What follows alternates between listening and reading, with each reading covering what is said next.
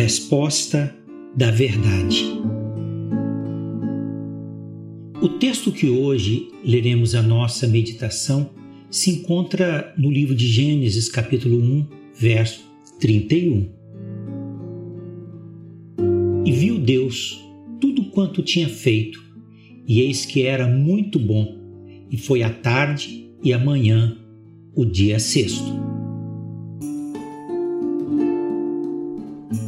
Abençoa, Senhor, o ouvinte desta mensagem. Concede graça, alegria, fé ao seu coração. Abre a mente para compreender a verdade revelada de Deus. É a oração que faço em nome do Senhor Jesus. Amém. Depois de rever toda a obra concluída, ao final do sexto dia, Deus ficou satisfeito com seu trabalho. Nos céus, o movimento dos astros, e na terra, o funcionamento da vida. Não havia aos olhos de Deus nenhuma imperfeição ou defeito.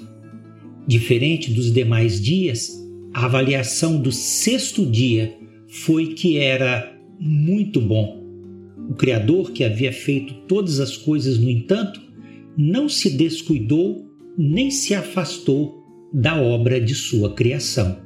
Antes, colocou o seu olhar continuamente sobre suas criaturas.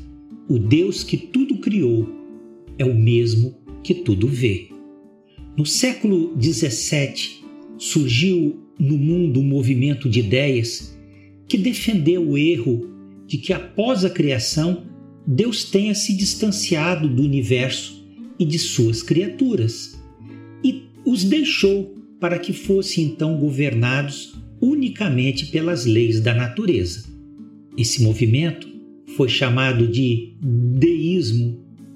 O sistema de ideias do deísmo sugere que Deus não teria qualquer interesse com a sua criação, não intervindo, portanto, no curso dos acontecimentos da vida na Terra. Sendo assim, não haveria lugar para nenhuma revelação e nenhum milagre. O deísmo se tornou a base do naturalismo por elevar a natureza à condição de divindade, ao, su ao sugerir que o mundo natural teria em si mesmo o poder de criar novos seres vivos. Esse foi o princípio que influenciou o pensamento dos evolucionistas.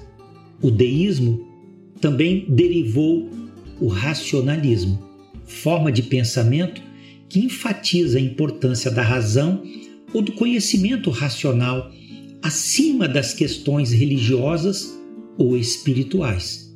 E por isso é também chamado de religião natural, em contraponto à religião revelada, que tem sua base no ensino bíblico. As Escrituras Sagradas ensinam duas verdades sobre Deus em seu relacionamento com o mundo criado: que Deus é transcendente, ou seja, sua existência e natureza está numa posição elevada, além do universo físico, mas que Deus também é imanente, ou seja, está presente no mundo físico, preocupado com o homem e com as demais criaturas da Terra. O erro de pensamento deísta está no fato de enfatizar a ideia da transcendência e desprezar totalmente a imanência de Deus em relação à sua criação. E viu Deus tudo quanto tinha feito.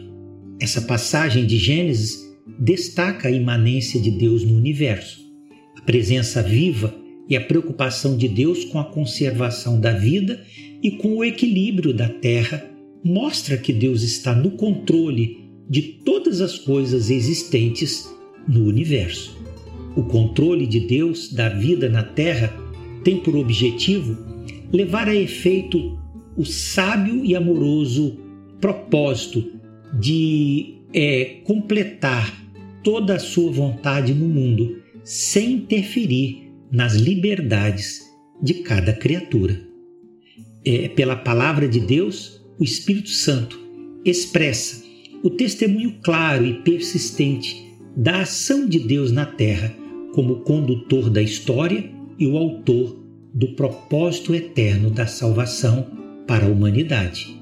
A expressão máxima da imanência de Deus se cumpriu na pessoa do Senhor Jesus, enviado pelo Pai para a salvação de todo aquele que crê.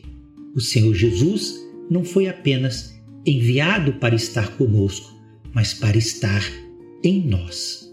E o Verbo se fez carne e habitou entre nós, e vimos a sua glória como a glória do unigênito do Pai, cheio de graça e de verdade. Que Deus o abençoe.